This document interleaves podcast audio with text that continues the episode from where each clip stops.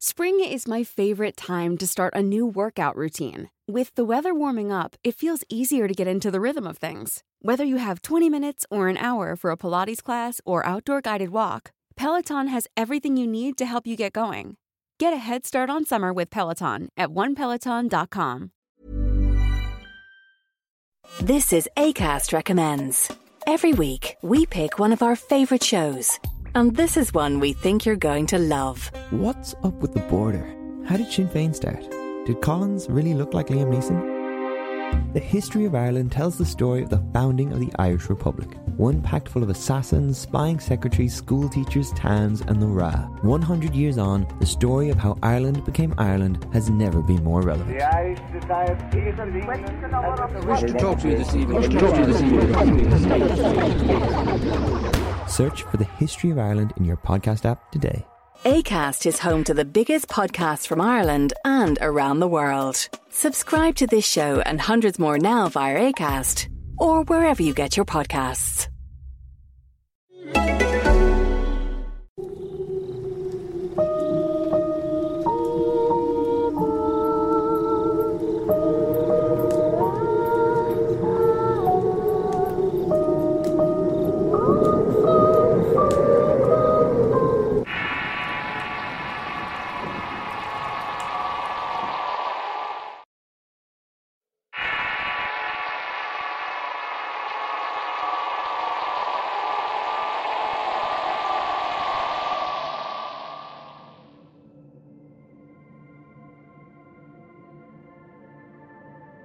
Compartiré con ustedes tres experiencias impactantes que dejaron una profunda huella en mi vida.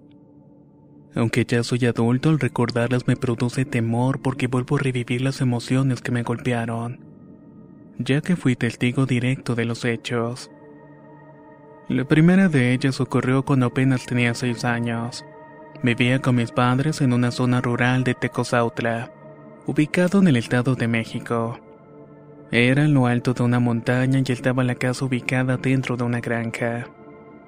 Una noche desde la ventana de mi cuarto miraba hacia un frondoso árbol próximo a la entrada de la casa. Ahí mi madre y mi padre mantenían una calorada discusión.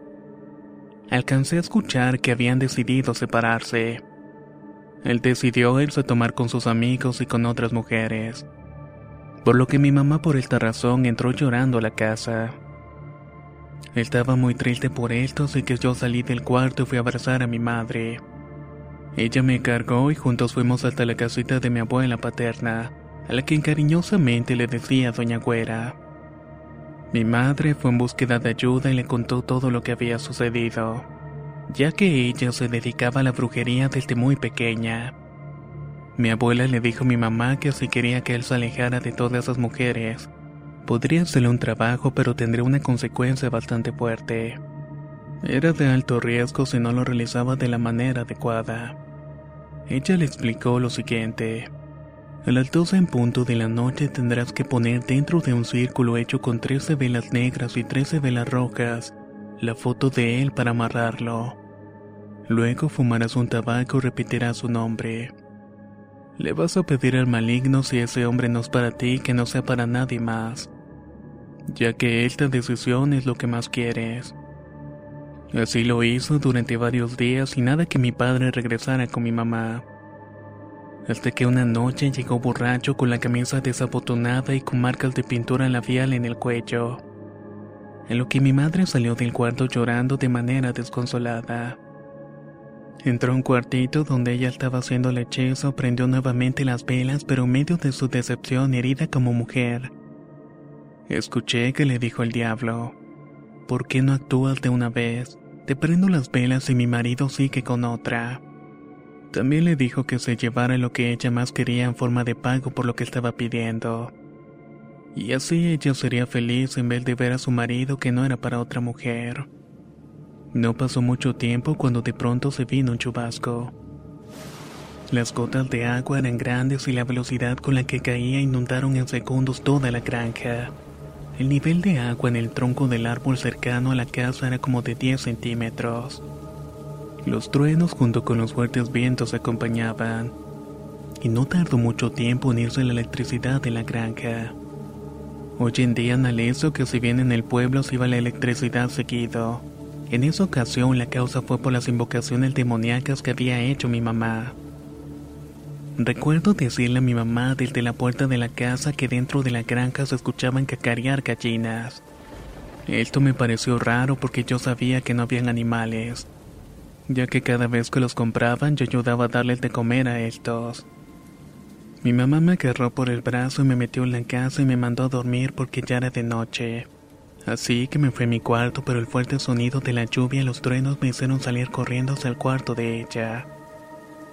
Le pedí que me dejara quedarme ahí, que tenía mucho miedo y ella terminó aceptando. Me metí a la cama, me arropé y al rato me desperté porque sentí que algo me estaba jalando del brazo. Abrí los ojos y miré a un costado de la cama una figura no humana pero gigante. Era de un color rojo brillante con garras afiladas, cachos y amplias orejas. Todo esto me produjo un enorme susto y pegó un grito ensordecedor. Mi mamá despertó al verlo, se giró inmediatamente y me abrazó. Luego me pasó su costado derecho y esa figura por el aire se pasó al lado donde me tenía mi madre, pero yo lo continuaba viendo. Volví a gritar y mi mamá me giró a su costado izquierdo, mientras que yo continuamente lloraba y temblaba del miedo. Ella lo insultó de muchas maneras que no puedo repetir. Pero esa figura entonces le dijo, Vengo por lo más preciado de tu vida. Es tu hijo, y me lo voy a llevar conmigo hoy mismo. Mi madre me cobijaba fuertemente con sus brazos y llorando repitió nueve veces la oración del Padre Nuestro. La temperatura del cuarto era demasiado caliente, a pesar de que estaba lloviendo afuera. El color dentro del cuarto se tornó de un rojo escarlata junto con un olor a azufre que daban ganas de vomitar. La entidad desapareció cuando mi madre terminó de orar y a la primera hora de la mañana siguiente mi mamá sacó todo lo que tenía del cuartito. Lo dejó fuera de la granja y prendió todo en fuego. Luego fuimos a la iglesia donde se confesó y comulgó. Sobre la segunda vivencia ya contaba con 10 años de edad y ocurrió con mi abuela materna de nombre Fina, una señora de aproximadamente 58 años de edad. Era de descendencia española. Tenía tez blanca, ojos grandes azules, nariz perfilada y boca mediana. Todos estos rasgos hacían que fuera una dama bastante atractiva. Por años ella estaba dedicada a la brujería y había dispuesto uno que otro cuarto de su casa para realizar todos esos trabajos. Yo era su nieto consentido.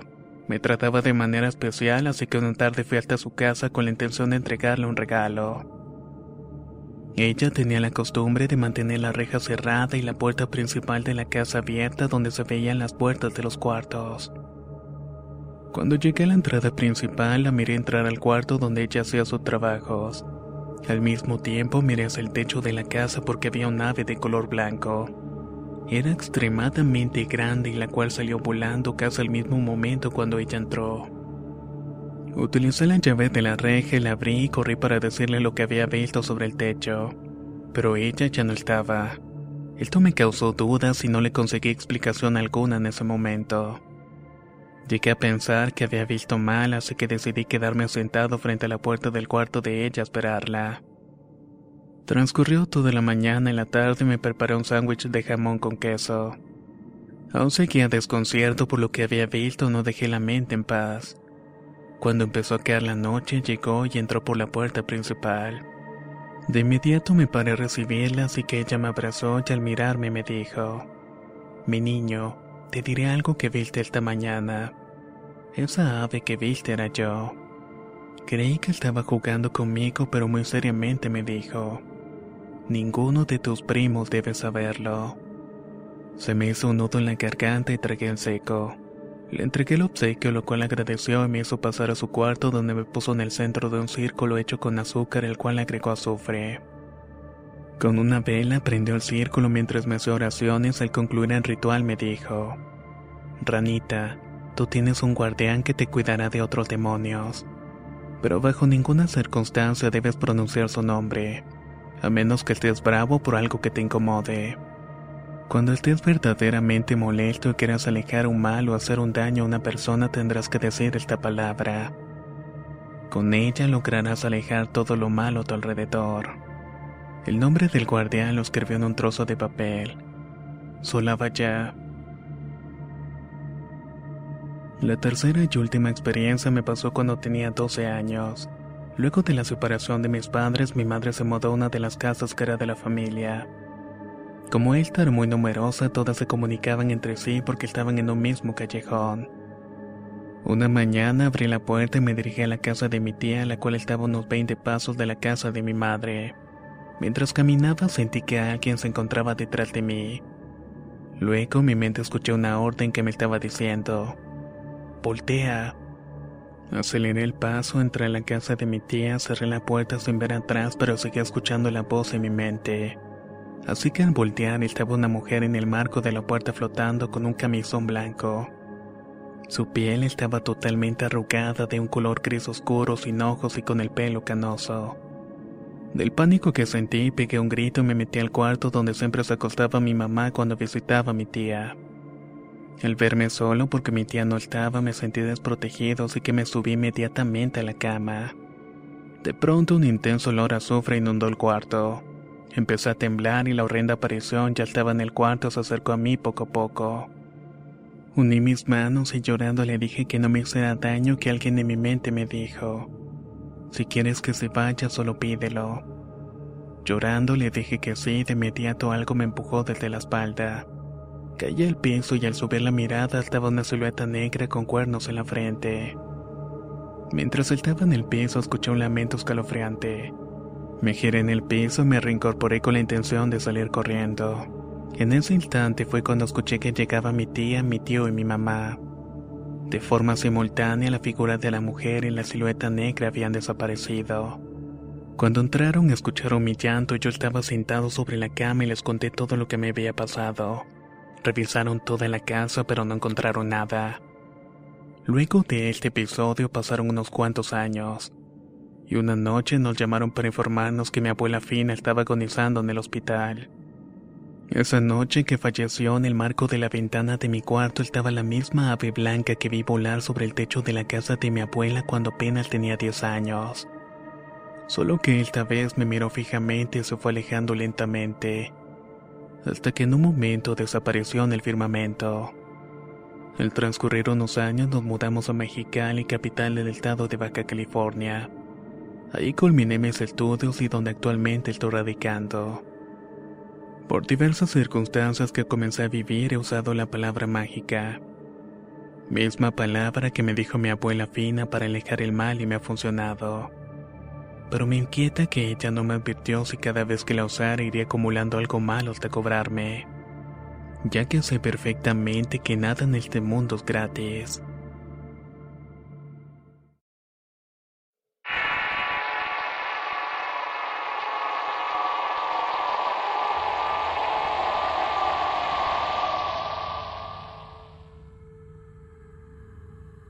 Actualmente tengo 17 años y hasta hace dos meses vivía con mi madre y mi hermanito en el pueblo homónimo del municipio de Altamira. Hasta que por los aterradores eventos de los cuales fuimos testigos, tuvimos que mudarnos hacia otra comunidad menos poblada, la cual también se encontraba un poco retirada del centro de la ciudad. Cuando vivía en el pueblo Altamira, en Tamaulipas, México, la comunidad estaba compuesta por aproximadamente 40 personas. En la cuadra donde estaba mi casa, en la misma noche nacieron tres bebés.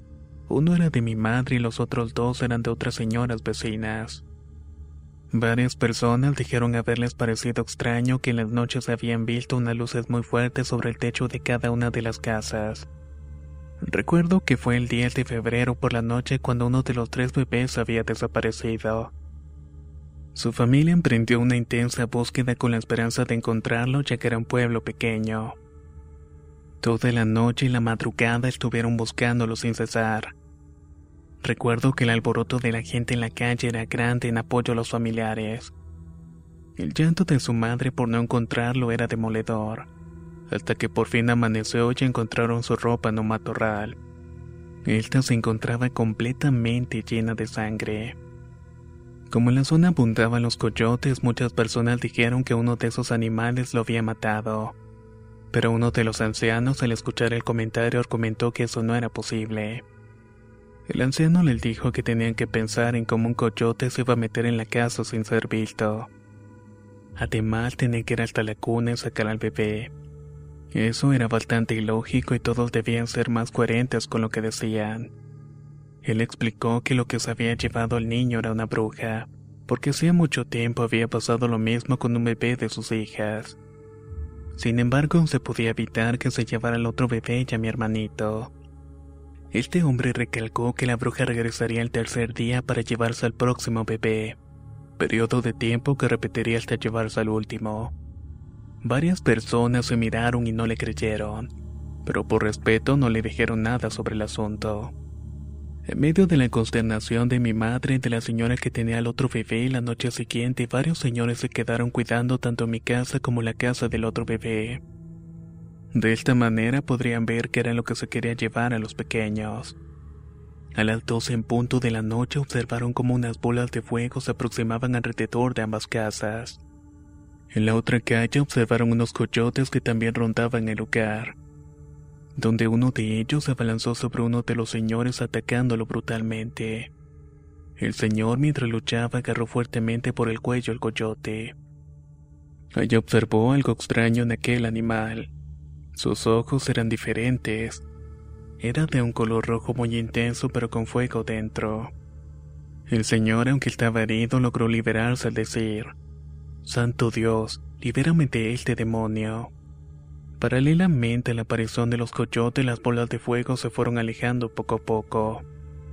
Todos los señores que cuidaban esa noche corrieron para auxiliar al otro señor y enseguida todos los coyotes corrieron hacia los matorrales. Al día siguiente el señor describió las características físicas de los coyotes. Le contaron lo sucedido al anciano que contó lo de las brujas. A lo que él te dijo que estábamos en un peligro inminente. Llamamos a un sacerdote y le contamos todo lo que estábamos viviendo.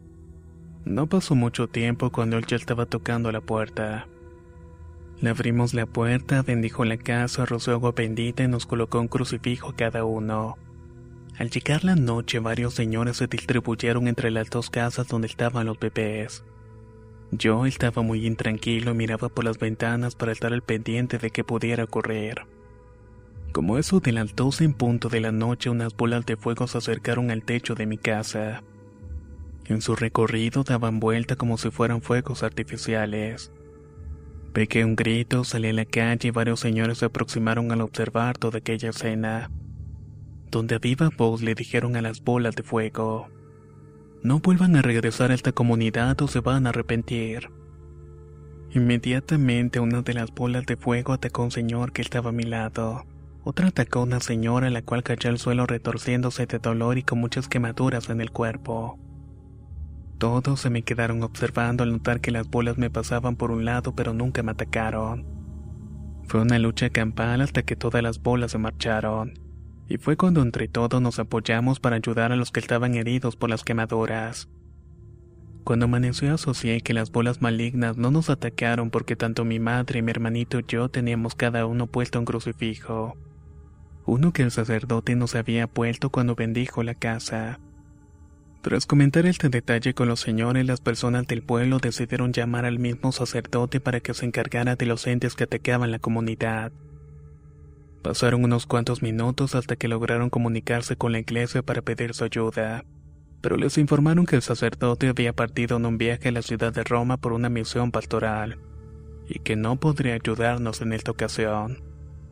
Las personas de mi comunidad pidieron que por favor lo recibieran y les bendijeran algunas armas y agua para enfrentar a las brujas, ya que estas se querían llevar a los bebés.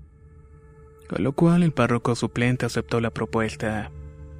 Antes de las seis de la tarde, varias personas ya habían regresado con el agua y las armas bendecidas. En grupos se distribuyeron y se escondieron estratégicamente cerca de las dos casas. Exactamente a la medianoche volvieron a aparecer las infernales bolas de fuego.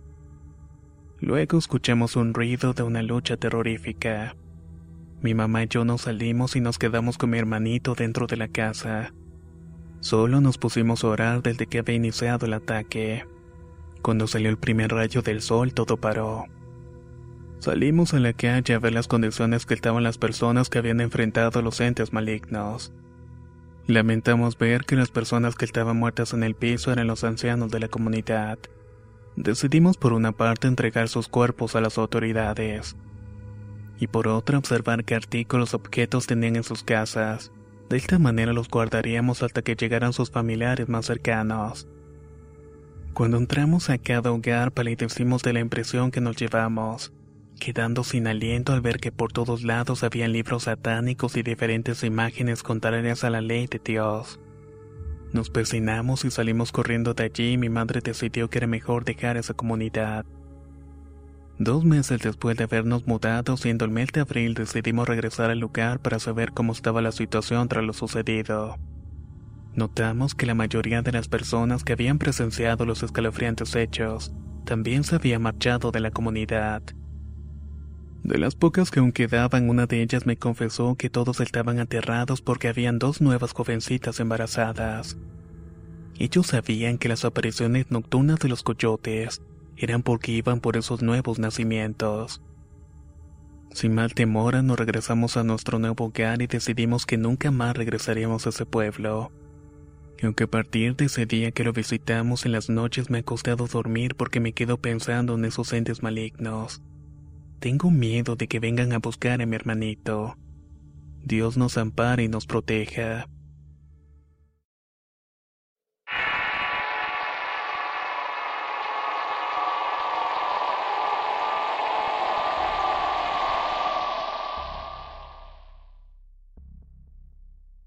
Esto fue en el Quinche en Quito, Ecuador.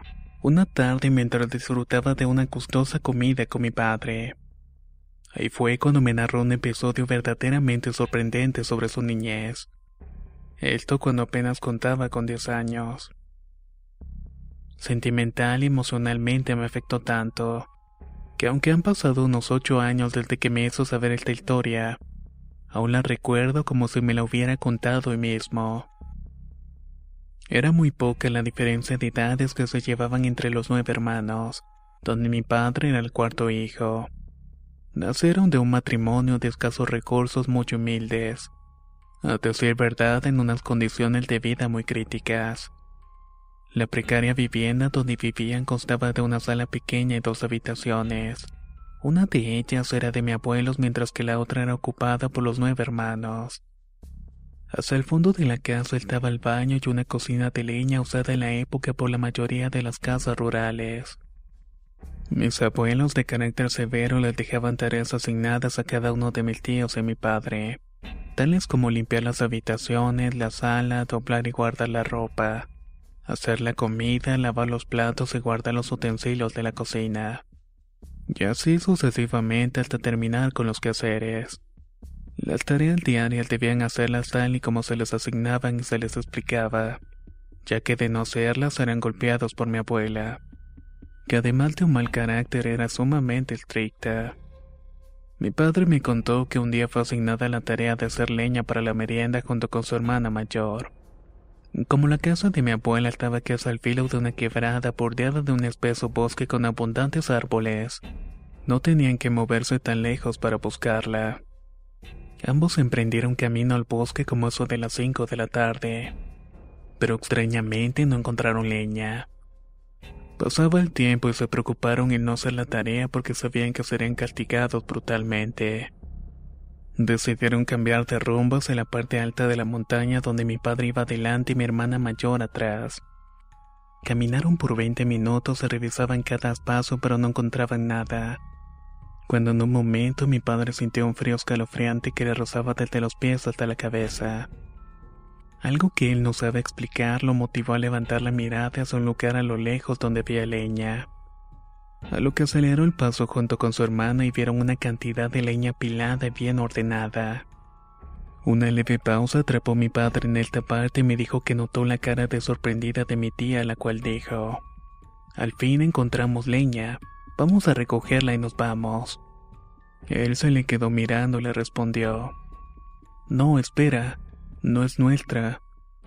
Piensa que por la forma en que está es posible que sea de alguien, y solamente fue a buscar un poco más. Siendo mi tía la hermana mayor, le hizo caso a mi padre, pero esta vez ella se adelantó en caminar y de manera acelerada iba como molesta. Apenas llevaba unos diez minutos caminando cuando ella gritó el nombre de mi padre. Luis, Luis, ven, acabo de encontrar mucha leña. Mi padre contento corrió hasta alcanzar a mi tía y en la trayectoria pensó que tal vez no tenían tan mala suerte. Cuando al fin llegó donde estaba mi tía, mi padre se quedó estático y helado al mismo tiempo. Quería moverse pero no podía y una fuerza extraña que jamás había sentido le controlaba sus One size fits all seems like a good idea for clothes until you try them on. Same goes for healthcare. That's why United Healthcare offers flexible, budget friendly coverage for medical, vision, dental, and more. Learn more at uh1.com. Hiring for your small business? If you're not looking for professionals on LinkedIn, you're looking in the wrong place. That's like looking for your car keys in a fish tank. LinkedIn helps you hire professionals you can't find anywhere else, even those who aren't actively searching for a new job but might be open to the perfect role. In a given month, over 70% of LinkedIn users don't even visit other leading job sites. So start looking in the right place. With LinkedIn, you can hire professionals like a professional. Post your free job on linkedin.com slash people today. movimientos. O quizás fue el pánico que tenía al ver que al lado de mi tía había un pequeño hombre que medía aproximadamente un metro cincuenta. Notó que físicamente no era un ser humano. Una de sus manos, la cual tenía sobre el hombro de mi tía, era con dos dedos largos y huesudos, además de ser bastante peludos y con uñas amarillentas. Mi tía estaba tranquila hablando con ese ser y le dijo a mi padre, Luis, este hombre dice que nos podemos llevar la leña que vimos ordenada en el camino. Con la corta edad que tenía mi padre mantuvo el control de la situación. Permanecía estático y se impresionaba más en la medida en que detallaba ese ser el cual también tenía barba como la de un chivo. Unos pequeños cuernos le sobresalían en la frente y sus pies eran similares a las patas de una cabra, solamente que se encontraba erguido.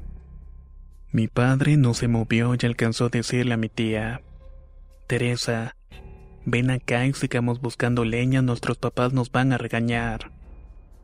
En ese instante el ser que aún permanecía al lado de mi tía soltó una amplia risa macabra dejando ver sus dientes entre amarillos y negros. Luego les dijo, No se preocupen, yo tengo mucha leña que recogí hoy en la mañana. Vengan conmigo, no les va a pasar nada. Recuerden que si no llevan leña sus papás los van a castigar. De inmediato mi tía agarró la mano de ese ser horrendo y se disponía a caminar y mi padre gritó, No, no, no podemos aceptar su leña y no podemos irnos con usted. La vamos a ir a buscar solos. Mi tía se puso histérica, furioso y a una agarrada de la mano de ese ser le dijo mi padre, ¿No ves que este hombre nos está regalando la leña y nos va a llevar a un lugar donde hay más? Mi tía, agarrada de la mano de ese ser, comenzó a caminar. Mi padre, lleno de temor, lo seguía atrás cuando de pronto alcanzó a ver que los cuernos del hombre empezaron a hacerse más grandes. Por esto corrió con mi tía y le sujetó la otra mano diciéndole, Teresa, ya vámonos, está oscureciendo y nos van a regañar.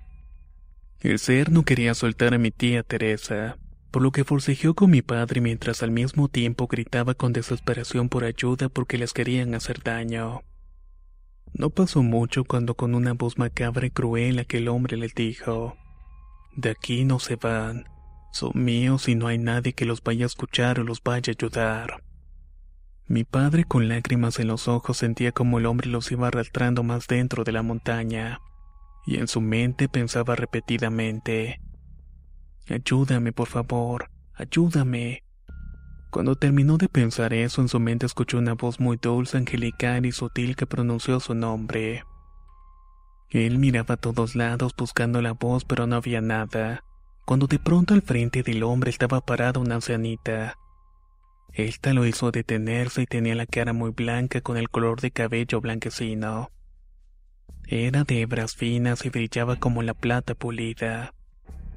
Al momento de verla a mi padre el miedo se le quitó, y armado de valor logró quitarse de encima la mano del hombre al igual que mi tía Teresa. Ambos corrieron hacia la ancianita y mi padre entre llanto le dijo, Ayúdeme, por favor, ayúdeme.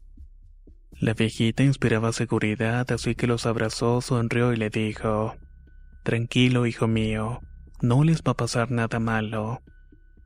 En fracción de segundos el hombre hizo un brinco por el aire que se alejó de ellos aproximadamente unos metros. A lo cual la ancianita le dijo, Déjalos en paz que ellos son hijos míos. Aquel hombre le respondió retándola, No, no, ellos son míos, este es mi territorio. Los encontré, me siguieron y no los voy a dejar escapar. La ancianita se puso molesta y con el bastón que tenía en una mano lo alzó apuntándole al hombre diciéndole con un tono de voz con mucha autoridad. Ellos no son tuyos, son hijos de Dios Padre único todopoderoso, y tus dominios son abajo al fondo de la tierra. Allí es donde te tienes que quedar. En eso la viejita les dijo a mi padre y a mi tía que cerraran los ojos y obedecieron. La viejecita empezó a rezar y cuando pasaron unos diez minutos les dijo que podían abrirlos. Como por arte de magia mi padre y mi tía estaban unos pocos metros de la casa y la ancianita les dijo, no deben ir por esos lugares, es muy peligroso y mucho menos solos. Mi padre le dio las gracias y mi tía de igual manera y se despidieron. Mientras caminaban hacia la casa, mi padre le dieron ganas de voltear para ver a la ancianita que se estaba despidiendo de ellos. Cuando lo hizo, miró una luz muy luminosa que la envolvió. Y la que era una ancianita se convirtió en el aire en la Virgen de Quiché, quien es la santa patrona de Ecuador. Mi padre dice que en este mundo existe el bien y el mal, que el diablo existe las personas que se resisten a creer en ellos porque no lo han visto. Afirmó mi padre que lo había visto y que es algo que no quisiera volver a ver nunca más en su vida.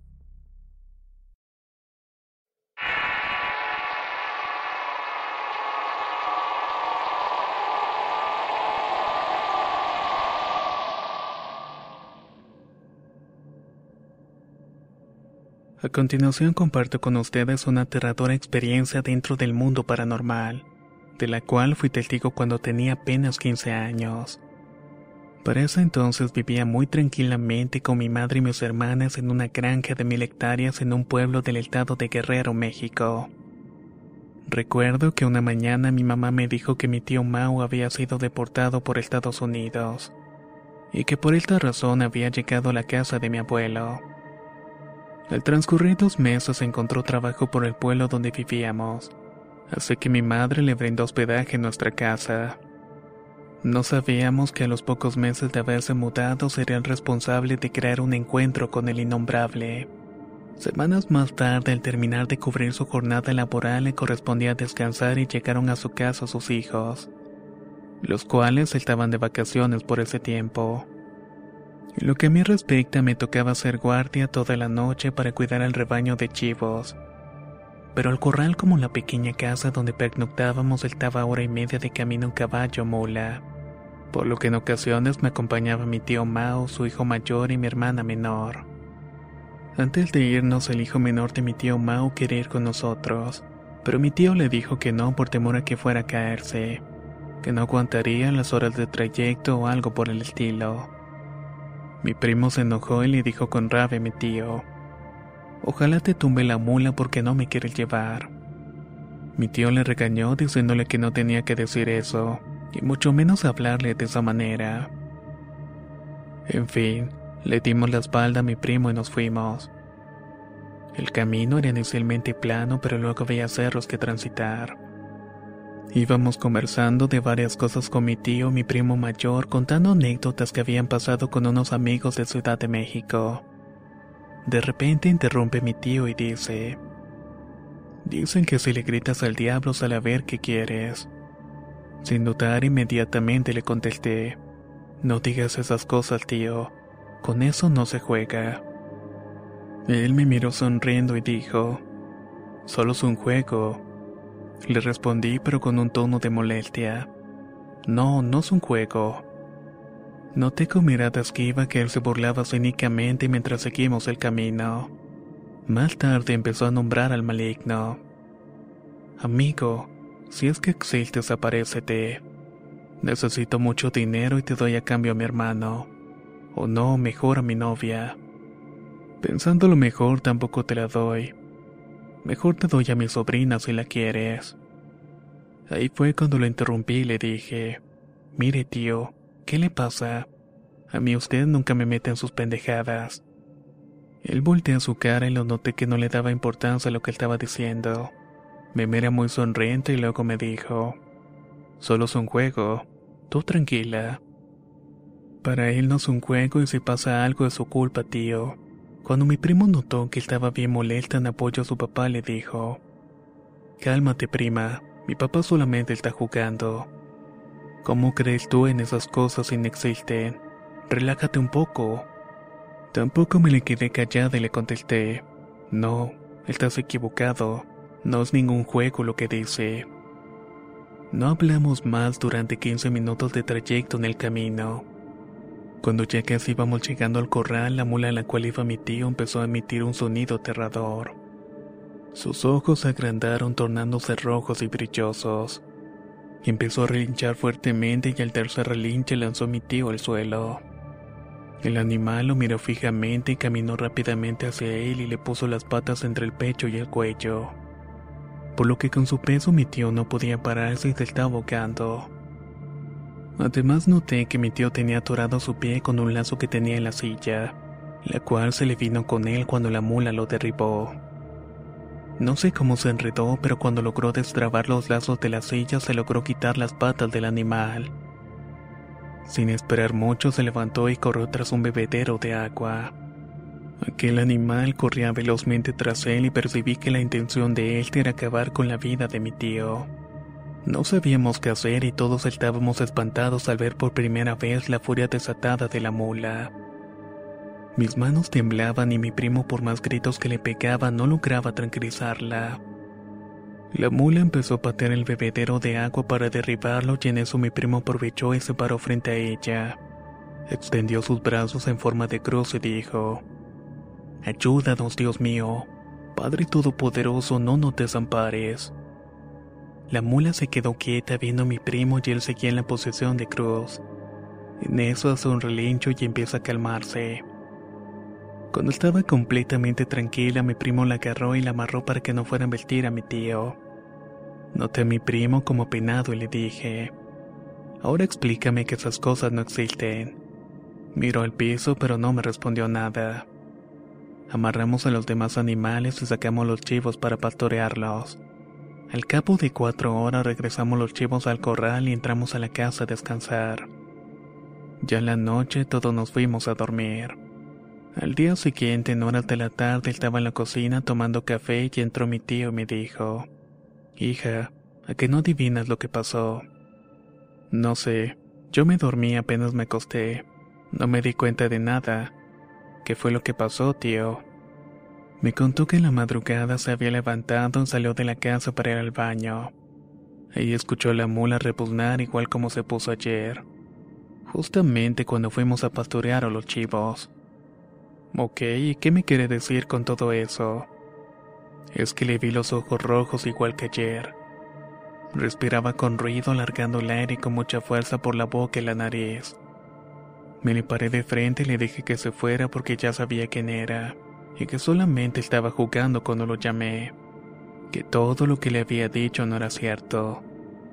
Terminé de tomarme el café y entonces le contesté. ¿Y luego qué pasó, tío? Pues se calmó. Dejó de hacer ese ruido fuerte al respirar.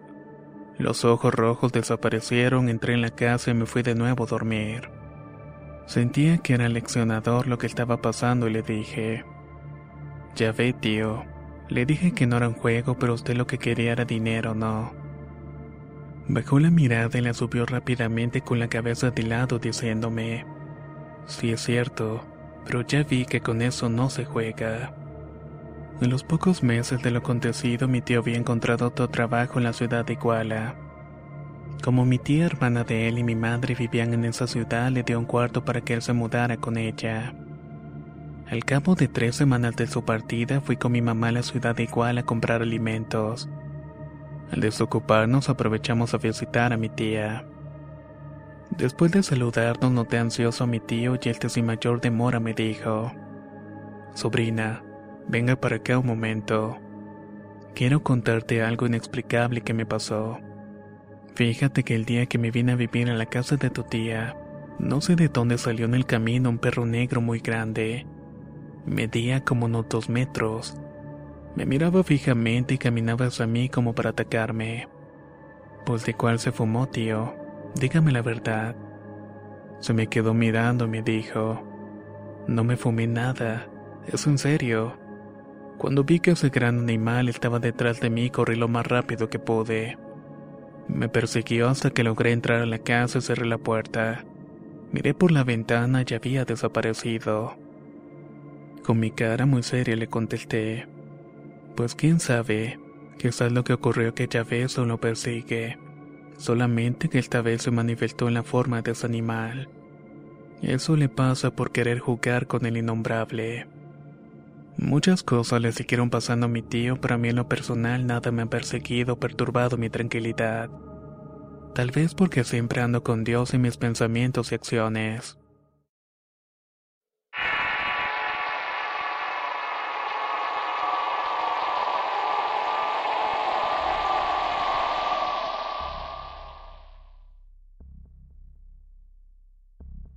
Mi familia y yo somos de la ciudad de Bonao, situado en la zona norte de República Dominicana, la cual pertenece a la provincia de Monseñor Noel. Fuimos formados en un hogar de buenas costumbres, con normas de respeto, responsabilidad por el trabajo y creyentes en las leyes de Dios. Yo era una de esas personas que no creía en lo paranormal, hasta que un día me di cuenta que como existe lo bueno, también existe lo malo. Todo a partir de una terrible experiencia que vivió mi tío materno. Cuando mi papá falleció, mi tío empezó a vivir con nosotros para apoyarnos en todo. Su compañía y orientación suplían a mi padre por lo que su presencia era vital en el hogar. Al cabo de cierto tiempo mi tío conoció a una joven mujer que vivía aproximadamente unas tres horas de donde vivíamos. Para ser más específicos en un campo llamado Cuance. Él empezó a visitarla, pero para llegar hasta allá había que irse en vehículos rústicos muy altos, ya que el camino era bastante accidentado.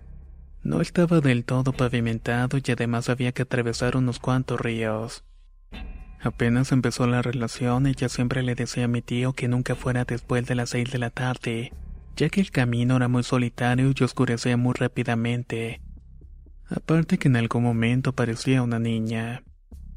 Por años esta niña había sido vista por muchos pobladores del pueblo, tanto en el pequeño puente abandonado como en el camino empedrado que conduce al pueblo.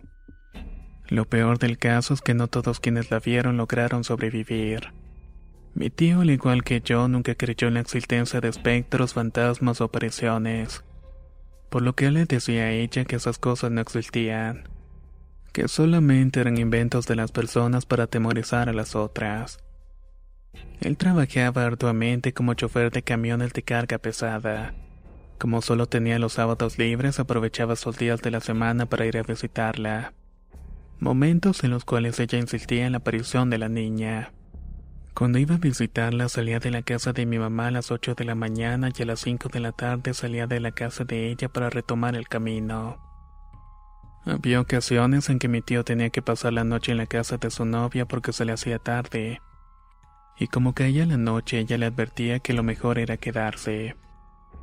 La relación entre ellos parecía marchar muy bien hasta que un día mi tío me contó que estaban disgustados que habían discutido por un reclamo que le hizo por su comportamiento, aunque en el fondo era un tema de celos.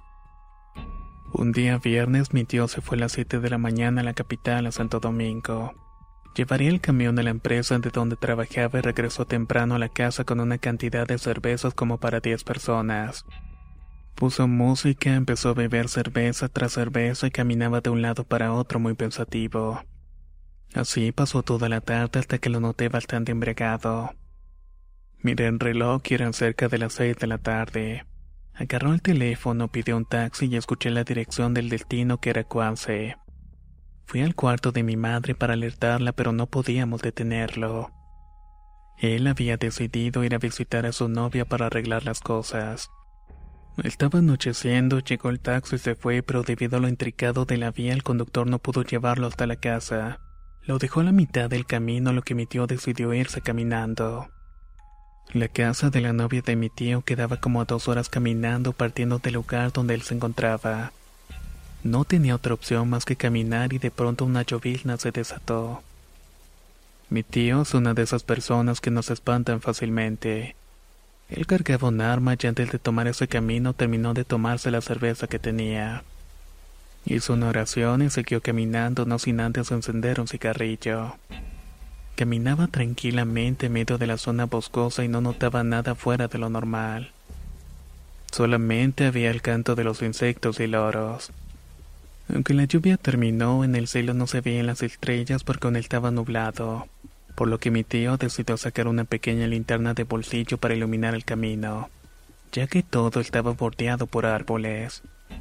En la medida que iba caminando fue pasando el efecto del alcohol y él se puso un poco más pensativo. Empezó a razonar que no era lógico lo que había hecho, pero ya no podía devolverse por la distancia. Mientras seguía caminando empezó a recordar sobre todas las cosas que le había advertido su novia en ese camino, sobre todo por la niña del puente. Entonces mi tío ya estaba con un poco de miedo al verse solo, pero continuó su camino. Cuando estaba cerca del puente abandonado que la novia le había advertido hizo otra oración. Se persinó y continuó y de momento alcanzó a ver una sombra en el puente. Allí un frío inadvertido le cubrió desde la cabeza a los pies con un gélido impacto en el corazón. En ese instante el miedo se apoderó de él a lo que le aceleró el paso muy nerviosamente, pero cuando estaba unos 10 metros del puente, empezó a escuchar un lamento que provenía de este. Notó que mientras más se acercaba más fuerte era el lamento, y el tono de voz era como de una niña. Mi tío dejó de caminar, observó la hora y ya eran cerca de las 10 de la noche. Empezaron a temblarle las piernas y un escalofrío terrible le estaba paralizando el cuerpo. Él quería salir de ese lugar corriendo, pero las piernas no lo dejaban. Respiró profundo, sacó valor y siguió caminando velozmente en dirección al puente. Tenía que pasar por allí y no había otra alternativa. Estando sobre el puente al lado derecho se le apareció una niña al cual estima tendría unos ocho años. Se encontraba vestida de blanco con cabellos negros tan largos que tocaban el piso. Mantenía la cabeza hacia abajo y estaba llorando con mucho sentimiento. Mi tío se quedó en shock y casi se desmaya de la impresión al verla. El lamento con el que lloraba transmitía tristeza y a su vez era perturbador por lo cual cerró los ojos y pasó al lado de ella caminando lo más rápido que pudo.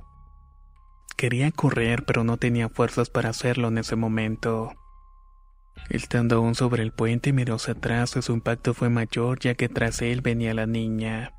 Esta iba creciendo de tamaño, sus gritos de lamento se incrementaron en medida que caminaba más rápido. Mi tío decidió no mirar hacia atrás y cuando le faltaban unos seis pasos para terminar de pasar el puente los gritos pararon. El lamento ya no se escuchaba. Entonces mi tío, por curiosidad, poco a poco empezó a mirar atrás mientras seguía caminando hasta que sus piernas toparon con algo más aterrador. Aquella indefensa pero espeluznante niña del puente había crecido tanto que el tamaño casi igualaba la altura de una mata de coco grande. Esa entidad fantasmal veía a mi tío como nosotros observamos a las hormigas. Lo primero que percibió mi tío fue un olor a azufre, y cuando subió la mirada para verla el rostro estaba sin ojos. Su boca estaba llena de moscas. Mi tío cayó inmediatamente al suelo y lo único que se le vino a la mente fue rezar.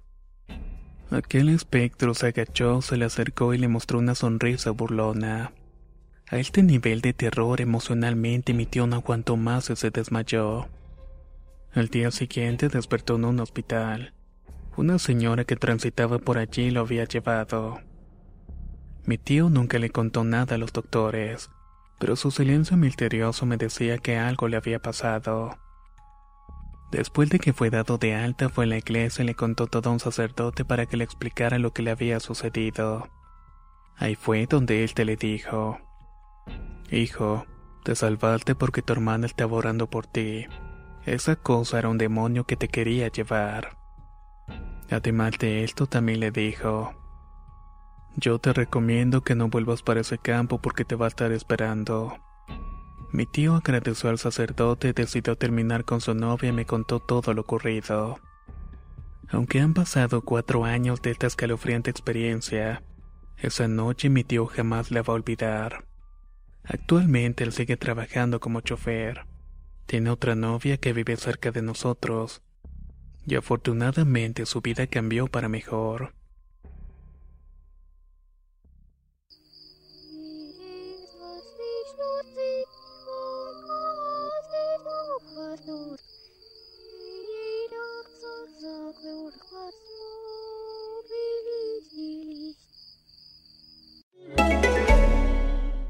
This is ACAST Recommends. Every week, we pick one of our favourite shows. And this is one we think you're going to love. What's up with the border? How did Sinn Féin start? Did Collins really look like Liam Neeson? The history of Ireland tells the story of the founding of the Irish Republic. One packed full of assassins, spying secretaries, school teachers, towns, and the Ra. 100 years on, the story of how Ireland became Ireland has never been more relevant. The Irish Society of England I wish to talk to you this evening. Wish to talk to you this evening. Search for the history of Ireland in your podcast app today. ACAST is home to the biggest podcasts from Ireland and around the world. Subscribe to this show and hundreds more now via ACAST or wherever you get your podcasts. If you thought the only way to get a more defined jawline with natural looking results was through surgery, think again. Juvederm Volux XC is a non surgical injectable gel filler that improves moderate to severe loss of jawline definition and can help you achieve natural looking results with little downtime. Even better, this improved definition lasts up to one year with optimal treatment. No maintenance required. Improve jawline definition for a smooth, sculpted look with Juvederm Volux XC. For important safety information and to find a licensed specialist, visit juvederm.com. That's J U V E D E R M.com. Not for people with severe allergic reactions, allergies to lidocaine, or the proteins used in Juvederm. Common side effects include injection site redness, swelling, pain, tenderness, firmness, lumps, bumps, bruising, discoloration, or itching. There's a risk of unintentional injection into a blood vessel, which can cause vision abnormalities, blindness, stroke, temporary scabs, or scarring. Talk to a licensed specialist to find out if it's right for you. Planning for your next trip? Elevate your travel style with Quince. Quince has all the jet setting essentials you'll want for your next getaway, like European linen, premium luggage options, buttery soft Italian leather bags, and so much more. And is all priced at 50 to 80% less than similar brands. Plus, Quince only works with factories that use safe and ethical manufacturing practices. Pack your bags with high-quality essentials you'll be wearing for vacations to come with Quince. Go to quince.com slash pack for free shipping and 365-day returns.